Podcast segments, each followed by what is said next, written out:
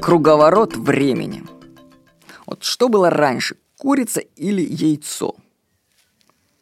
Вообще этот вопрос многим не дает покоя. Я придумал ответ, который сможет удовлетворить каждую точку зрения. Мне этот ответ пришел, когда я приставал к своей дочке с вопросом, где ты была, когда тебя не было. Я обожаю ее спрашивать об этом, чтобы она думала, где ты была, когда тебя не было. Ну, там, в животике, ну, где? Вот где вы были, когда вас не было? Да, хороший вопрос. Я подумал, ну это просто, опять же, такая фантазия. Что, если время просто течет по кругу? То сперва яйцо порождает курицу, а потом время развернется, и курица создаст яйцо. Все зависит от того, в каком направлении течет время. Ведь ученые, они до сих пор не знают, как возникла жизнь на Земле. Они как-то предполагают, что это произошло случайно.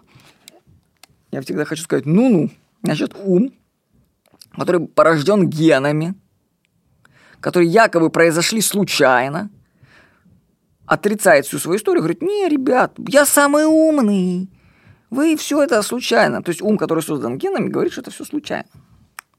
Парадокс. Но человечество уже близко к разгадке тайны ДНК. То есть оно уже почти разгадало, он скоро будет создавать живых существ как конструктор, будут их лепить любых. И можно будет проектировать что угодно. Будет разгадан код жизни. И вот тогда получится ведь, что будущих живых существ создало человечество. Так? Так, может быть, тогда и мы сами себя создали, спроектировали, если время потом опять развернется, по кругу пойдет. Мы же этого не знаем, к примеру. Ну, вот просто такая фантазия для размышления. Но сам факт, что когда человечество начнет создавать живых существ, то кто кого тогда создал? Кто было? Сперва курица или яйцо? Может быть, нет начала и конца, есть просто круговорот времени.